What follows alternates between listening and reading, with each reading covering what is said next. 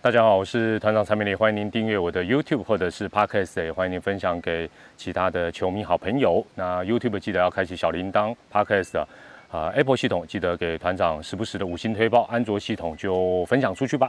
好，那一开始要先来个警语，一般警语都是什么未成年请勿饮酒啦，或者是什么酒后不开车，开车不饮酒，我这不是。好，我这是普自己，但是我要警语是针对爪迷朋友。爪迷朋友，如果你现在心情不是很好的话，呃，就晚一点再看或听，好不好？这会对你比较好一点点，免得勾起你的伤心往事。没错，今天要谈的主题就是兄弟五连雅魔咒之谜，爪爪五连雅的魔咒究竟来自哪里？其实大家都知道，中华之邦每个球季、每支球队每一年的基本目标都是打进季后赛啊。简单来讲，就是打进总冠军战。但这一个目标，现在对爪爪而言，不管是对爪迷或爪队而言，是又爱又怕。爱的部分是什么？爱的部分当然是打进 final，你就有总冠军的机会。哦，这是每一支球队的一个基本的一个目标。怕的部分是非常怕又获得一个亚军。那毕竟呢，过去六年六个球季啊，爪爪打进五次的总冠军战，这五次都没有夺冠，都是获得亚军。那爪咪啊，最近五六年的这个时间呢，呃，这个包括爪队啊，也一直被其他球队的球迷酸说是亚军收集者，狂热的亚军部队，永远的总亚军，亚军五连霸，中职最强亚军，甚至于呢。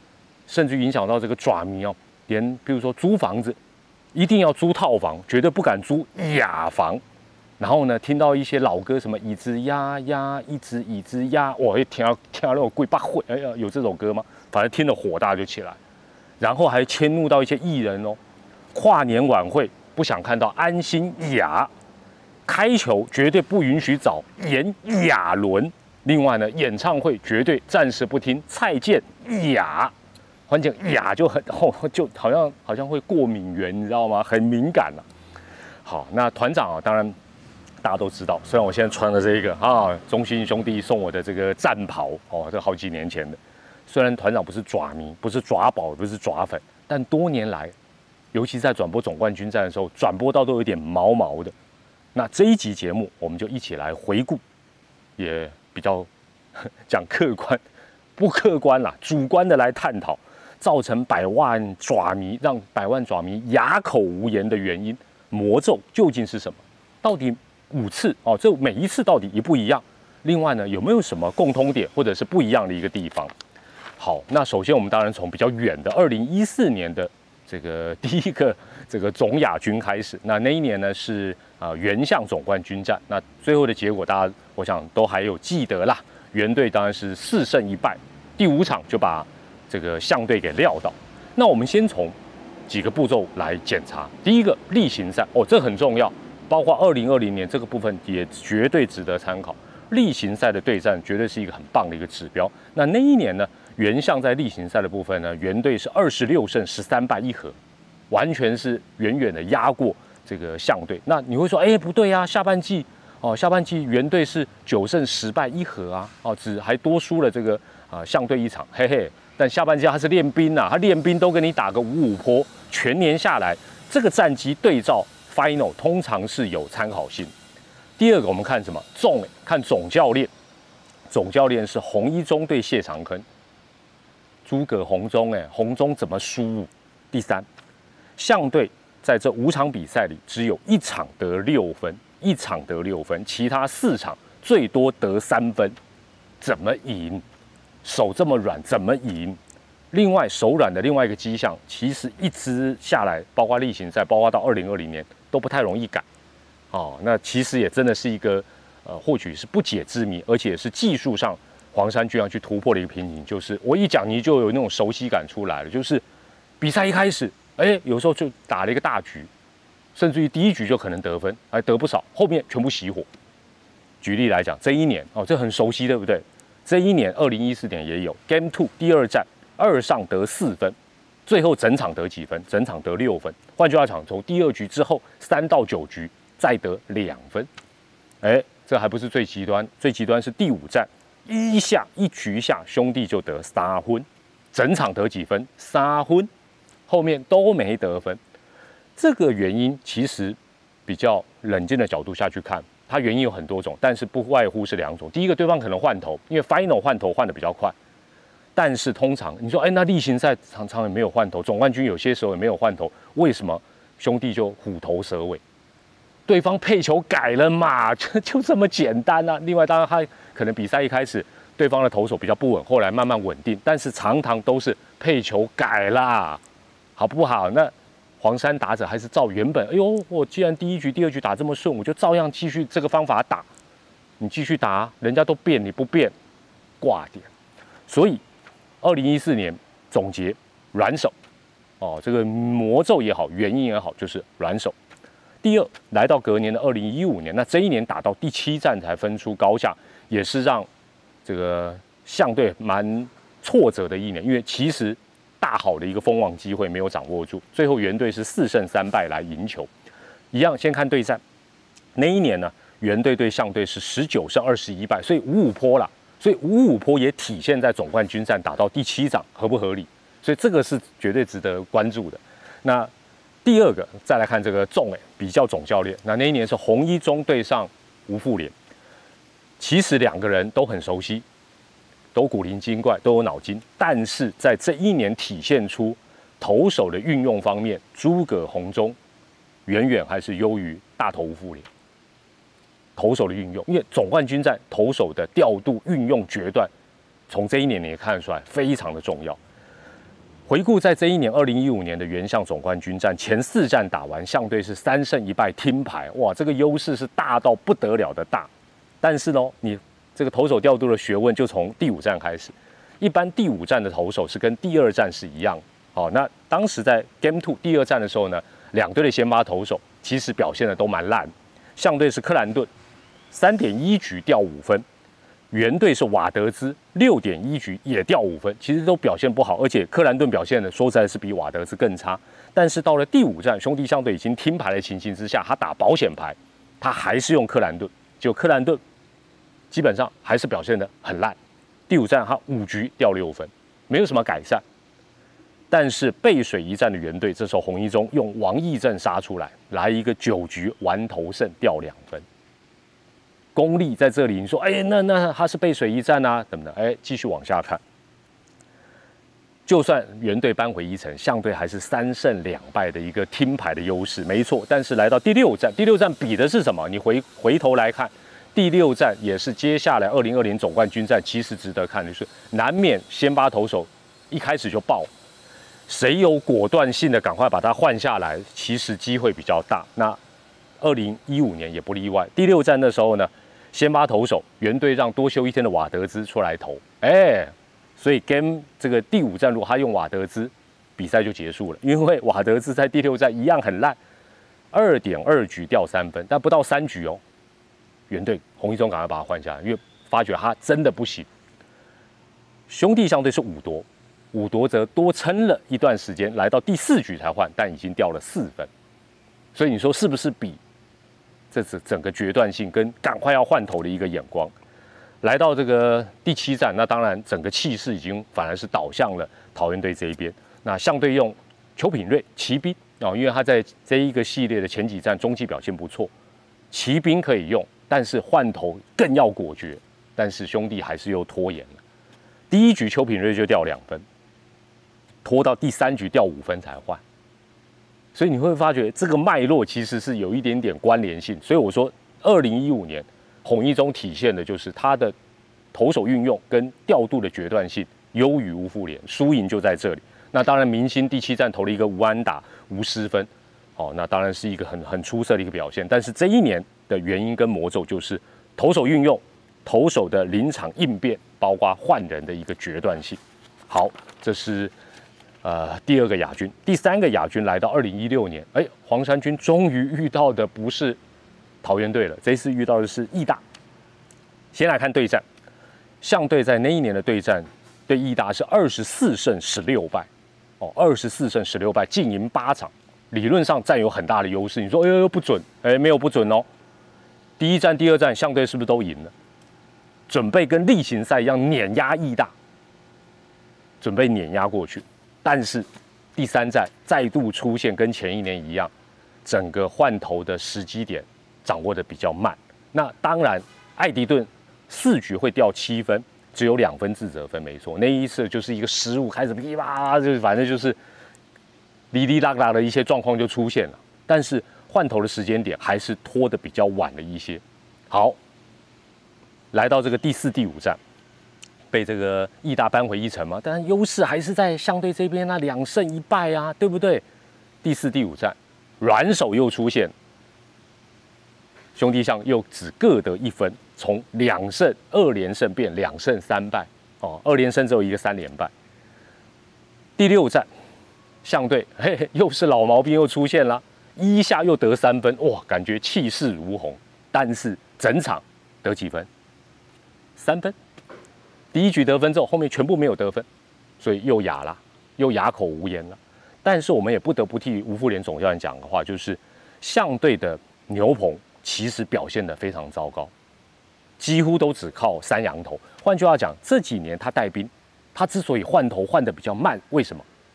连一个信赖的本土投手都没有。所以这个基本上你也不能说啊，都是怪总教练，都是总教练不好。但是坦白讲，他也是巧妇难为无米之炊。当然，在这一年，二零一六年，再次印证关键的比赛失误会要人命。哦，尤其第三站，这个是一个比赛的一个重要的一个转折点。所以，我们来小小总结一下，二零一六年第三个亚军的魔咒跟原因是什么？其实开始复习前面的魔咒跟原因了。软手这一次加了一个失误，另外土头其实一直表现的不够理想哦，这是相对哦在啊第三个亚军的一个原因。时间来到二零一七年，兄弟象又遇到冤家了，又遇到桃园队了。那这一年呢，原队因为上下半季都获得冠军，所以他一开始就一胜。坦白讲，这一胜就已经。你平常打就打不太赢他了，就他又多一胜，其实，呃，黄山军就相当辛苦。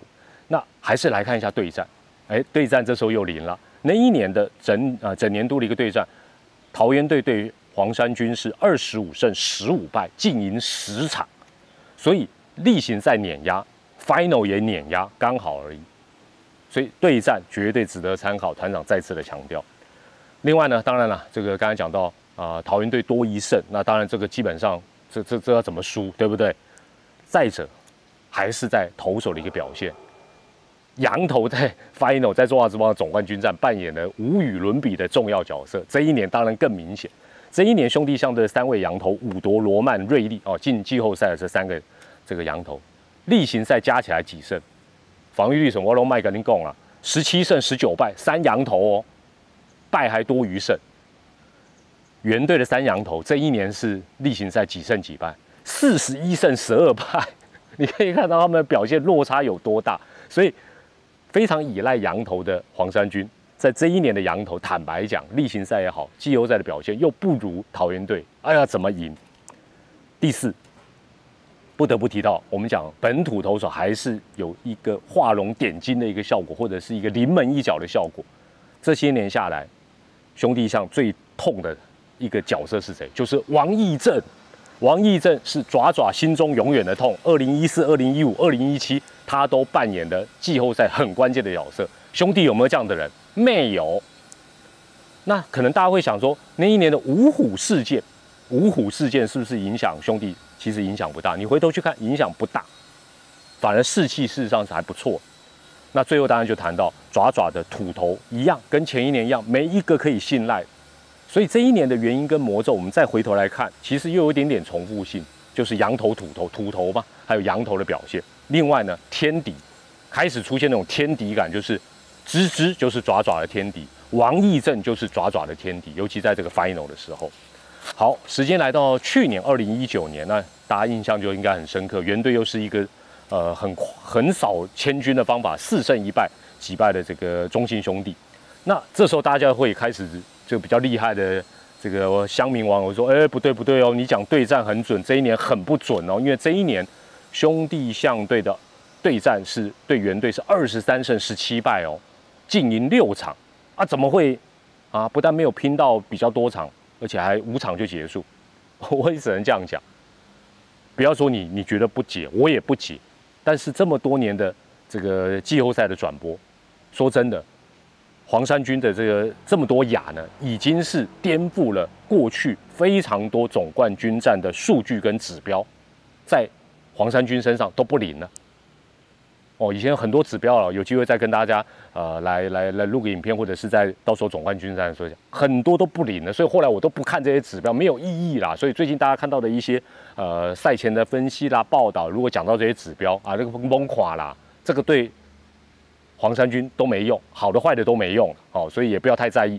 第二，前两战哦，这个四胜一败，这个原队后来第五场就赢，但前两战其实双方还打一胜一败哦。这时候我就要讲一个大家。事实上，在一连串的这个亚亚亚洲比较没有去注意到的一些关键点，第一个关键点是，其实黄山军的五连亚的过程，五连亚不就打了这个前两战哦，一定要打前两战嘛，不就不可能只打两战就结束，总共打了十场比赛，对，五二乘十嘛。其实他的前两战的成绩，不管主客场，他不会太烂哦，他刚刚好五胜五败。按理来讲，譬如说他会拿到五个亚军。都都没有拿到冠军，前两站他应该吃亏啊，没有，平均下他刚好五胜五败，关键点来了，竖起耳朵听啦，二零二零这个一定也准的啦，哦，前两站轻松看好不好？到时候听团长跟科科中轻松转播，不要太在意，Game Three 比较重要，第三站才是中信兄弟在季后赛关键中的关键，过去五次他打总冠军战的第三站，他的成绩是什么？一胜四败，那你说哦，一胜也没用啊，一胜也没有换到冠军。对，但那一胜是二零一五年，他那一年唯一能够跟到第七战，其他四季四个总冠军战的第三场，他只要一输，三次打到第五战就挂掉，有一次终于撑到第六战，所以你说多惨？所以你说这个第三战对黄山军，对别队我就不敢讲，对黄山军非常的重要。其实本来历历年来这一场也是重要的，好不好？那今年二零二零第一、第二站轻松看，第三站认真看哦。好，另外哦，我我必须要讲，老外执掌黄山军兵符的时候，经常 gay 搞都自己配球，这个大家都有看到那个画面。这样子的一个状况导致什么？其实捕手绝对是最了解当天投手状况的人，但是呢，哎。不顺了，还是得看休息室，让这个教练团来配球。产生什么状况？产生刹不住。什么叫刹不住？二零一九，我们前面就不要讲。二零一九就来第三站，二局上半掉七分。你说怪捕手吗？不是，是里里面有人在配球。第四站，八局上半，原本已经追到兄弟只追到差一分了，又一口气掉五分。那第五站更不用讲，一局上就掉九分。我我真的很想讲，你这些老外你多会配球啊！哎，这些 pro 哎呢，所以包括甚至有时候到国家队，成棒的哦，休息室在配球。我坦白讲，我不屑啦。你们是当做在玩电动玩具啊？啊，公料，我我在气什么？真的，我会觉得说直，尤其到直棒，你当然是要相信捕手的配球。偶尔你有一些战术故意撕坏什么，你给他一点指示。哪有休息室配球这种东西？再给我来试看看，哦，老外都走了，好了好了，真的啦，相信捕手绝对是正确的，好不好？第四点，二零一九年第四点，王义正又来了。王义正是爪爪 final 心中永远的痛。第五，老老毛病了，软手了，对不对？一开始得分，后来又不会得分，在二零一九年也非常非常的明显，所以第五个亚军。不管是原因也好，魔咒也好，它基本上就是重复前面四个亚军的一些问题而已。好，那回顾完之后，我们做一个哑口无言的总结。黄山军非常非常在这五次当中有共通点，比较不理想的。第一点，教练团跟球员的应变力非常不足，尤其是教练团。尤其是教练团，尤其是教练团，说三次，应变力非常不足。第二，这几年大家都知道，桃园队的整体的一个成熟度、完整度，再加上诸葛红中，坦白讲，说实在的，是让爪爪有点输到没话说，输到哑口无言。第三，final 绝对比的就是投手，爪爪这么多年下，你会发觉不管例行赛如何哦，在整个季后赛，他的养土头都不行，尤其是土头，缺一个王义正啊。所以今年二零二零年，黄恩赐是不是能扮演救世主？团长觉得非常重要，因为一定你不能说啊，我只靠三羊头，你还是要有一个本土投手，不管他扮演的角色是什么。如果没有的话，不好打了。我只能讲不好打。第四，多年来，其实包括到二零二零年例行赛，你会发觉黄山军的打线猛的时候很猛，但是打不顺的时候非常急躁，一急躁就更不顺，所以会造成非常严重的软手。另外就是，哎，前面可能得分，后面开始不顺，哎呦，不顺不顺不顺，以后一一路挂蛋挂挂到底。这个其实要改，但是看起来不好改。第五。刚才前面有讲到，单局经常自爆杀不住，被人家痛宰一个大局，大势抵定。那这个部分当然可以用一些技巧来化解，暂停也好，野手的暂停也好，拐气也好，哦，或者是换头，其换选手方法很多，但是你不处理就是刹不住。第六，特别是二零一五、二零一六这两次，本来应该冠军变亚军的这样的一个悲剧产生之后呢？压力事实上是完全笼罩在黄山军的身上，爪迷朋友都差的不得了了。你你可以想，你是你你如果是爪迷，你都那么差了，你想想看，爪队教练团也好，球团也好，球员也好，他们没有压力，绝对压力比你大。好，讲到这里哦，也必须 也不算是要这个安慰爪迷，就是说，刚才讲到这些都是历史，都过去了，都是历史数据。其实其实上对于二零二零十月三十一号，它将是一个全新的开始。对于喵爪两队都一样，它就是一个全新的开始。狮象谁能够夺冠，谁比较占优势，关键点在哪里？那就请大家看团长下一集狮象总冠军小预测，小预测哦，不是大预测，小预测。而且我已经之前先去跟神童郑雅芳打听了他的看法。将在下一集狮象总冠军小预测跟大家来做一个分享。我是团长蔡美丽，感谢您的收看或收听，我们下回再见，拜拜。